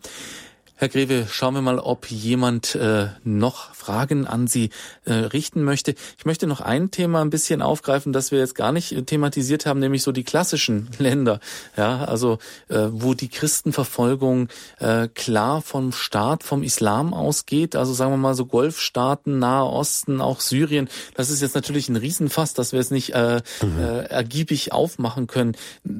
In ein paar Worten vielleicht, wie hat sich das in den vergangenen Jahren äh, entwickelt? Vielleicht auch weniger in die, in die, in die Richtung, die wir kennen, also Bürgerkrieg in Syrien und mhm. so weiter, sondern vielleicht auch in die, mal in die andere Richtung. Ähm, Sie haben es auch selber mehrmals gesagt, das Christentum droht auszusterben, aber gerade aus Ihren Graswurzeln hören Sie doch sicher auch ein paar hoffnungsvolle Worte, oder nicht? Natürlich. Ähm, äh ich meine, Christenverfolgung ist ja jetzt kein Phänomen der Neuzeit, äh, sondern seitdem es die Kirche von Jesus gibt, gibt es auch Christenverfolgung. Von daher ähm, äh, auch in diesen Ländern wie Saudi-Arabien oder in diesen streng muslimisch äh, geprägten Ländern, äh, die gesamte arabische Halbinsel zum Beispiel, aber auch ein Staat wie Somalia. Äh, in Somalia, wenn sie sich zum Glauben an Jesus bekennen würden, dann äh, droht ihnen die Gefahr, dass sie tatsächlich noch am selben Tag ihr Leben verlieren. Also die Christen dort, die müssen alle im Untergrund leben, aber diese Berichte zeigen immer auch, es gibt dort eine lebendige Gemeinde. Wir haben aus Saudi-Arabien Berichte, dass dort Muslime zum christlichen Glauben finden. Wie geschieht so etwas? Äh, all diese muslimischen Länder haben eines gemein, oder sagen wir mal, die allermeisten haben eines gemein, dass sie dort eine sehr starke soziale Kontrolle haben. Nehmen wir mal das Urlaubsparadies Malediven.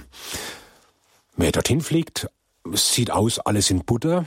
So, und dann erfahren Sie, laut Verfassung gibt es auf den Malediven nur Muslime.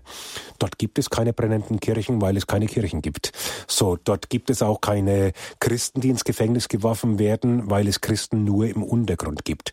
So, die soziale Kontrolle besteht darin, zeigen sie auch nur die geringste Spur eines abweichenden Verhaltens.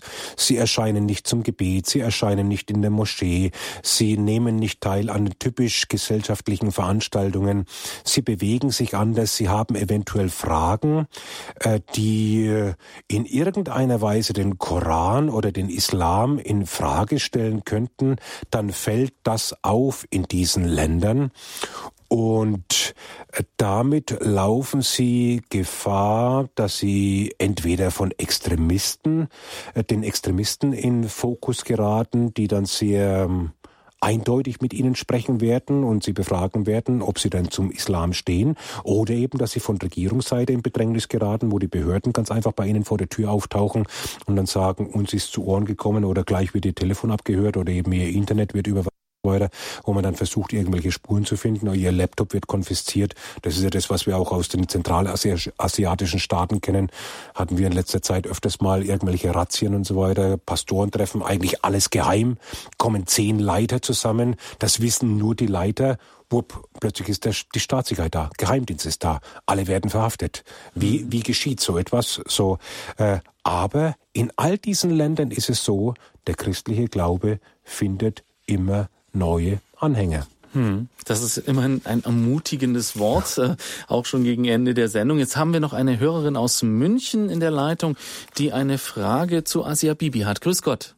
Äh, grüß Gott, ich möchte, ich möchte wissen, wie es, äh, was mit dem Prozess vom Asia Bibi, äh, wissen Sie was? Ich meine, diese Majestätsbeleit, äh, Blasphemiegesetz, das ist total ungerecht und ja. der Anwalt ist gefährdet und, und niemand darf zu ihr kommen und sie ist Mutter von fünf Kindern und ja. total unschuldig. Ja. Es ähm, gibt, es steht noch eine Verhandlung aus für Asia Bibi. Äh, bei der letzten Verhandlung wurde ja praktisch die Todesstrafe noch einmal bestätigt. Das war sehr, sehr schwierig für die Asia Bibi und natürlich auch für ihren Ehemann, für die fünf Kinder. Sie ist also nach wie vor im Gefängnis, aber es wird noch eine letzte Verhandlung steht noch aus, wo die Möglichkeit des äh, Freispruchs äh, tatsächlich gegeben ist.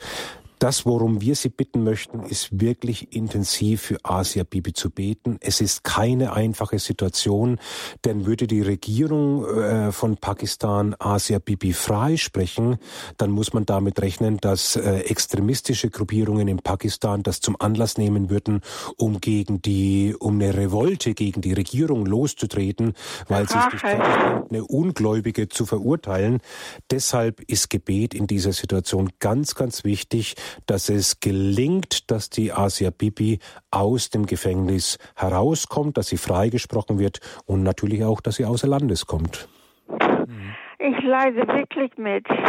Ja. Weil, okay. Danke für Ihre Gebete. Danke. Danke. Ja, Herr Greve, ähm, vielen Dank für diese Vielzahl an Zeugnissen, für diese Vielzahl an Berichten aus verschiedenen Ländern. Ähm, wir sind jetzt am Ende unserer Sendung angelangt. Ähm, vielleicht noch einige Hinweise äh, organisatorischer äh, Seite. Wie kann man sich informieren? Auf welchen Seiten? Was können Sie da für Hinweise geben? Und was sind momentan so die Projekte, die Ihnen besonders am Herzen liegen? Sie haben auch Patenschaften, glaube ich, oder äh, Möglichkeiten, sich regelmäßig Informationen Informationen zu bekommen? Ja, unsere Internet-Website äh, www.opendoors in einem Wort.de www.opendoors.de. Äh, da finden Sie natürlich alle Informationen über Open Doors. Das Wichtigste ist, Open Doors hat einen Gebetskalender. Den kann man sich kostenlos zustecken lassen. Da ist praktisch für jeden Tag ein Gebetsanliegen, mal Usbekistan, mal Nordkorea, mal Saudi-Arabien. Und dann finden Sie so eine ganz kleine Beschreibung von der Situation. Da wurde ein Christ verhaftet oder da wurde vielleicht eine Ehefrau ermordet oder so etwas. Und dann wird kurz diese Situation beschrieben in wenigen Worten und dann wird darum gebeten, bitte beten Sie für diese Familie, für die Hinterbliebenen äh, oder eben für den Pastor, der im Gefängnis ist. Äh, und den können Sie kostenlos bestellen bei Open Doors in Kelkheim. Das würde ich jedem Zuhörer, jeder Zuhörerin raten, das zu tun, denn so bleiben wir mit den verfolgten Christen in Verbindung. Wenn wir nicht wissen, wie es ihnen geht, werden wir auch nicht für sie beten. Und der Aufruf zum Gebet ist das Allerwichtigste. Beten Sie für die verfolgten Christen. Äh, kommen Sie zum Open Doors Tag. Dazu lade ich sehr gerne nochmal ein. 25. bis 27. Mai in den Westfalenhallen in Dortmund. Sie hören da Sprecher aus Indien, aus Kenia, aus zentralasiatischen Ländern, die direkt von der Situation vor Ort berichten. Das ist sehr, sehr wertvoll, diesen Christen zu begegnen. Und ansonsten beten Sie für die verfolgten Christen, äh, besonders die, die im Gefängnis sitzen wegen ihres Glaubens an Jesus Christus. Vielen Dank. Danke Ihnen, Herr Greve, dass Sie bei uns zu Gast waren. Ja, und liebe Zuhörer, wenn Sie sich diese Sendung nochmals anhören wollen, wenn Sie die Informationen nochmal Revue passieren lassen wollen, dann können Sie sich wie immer einen Mitschnitt dieser Sendung bei unserem CD-Dienst bestellen oder ihn sich auch als Podcast auf www.horeb.org herunterladen. Bei unserem Hörerservice bekommen Sie auch noch weitergehende Informationen über Open Doors, ähm, über den Open Doors Tag und all das, was wir heute hier angekündigt haben. Schön, dass Sie mit dabei waren. Es verabschiedet sich von Ihnen André Stiefenhofer.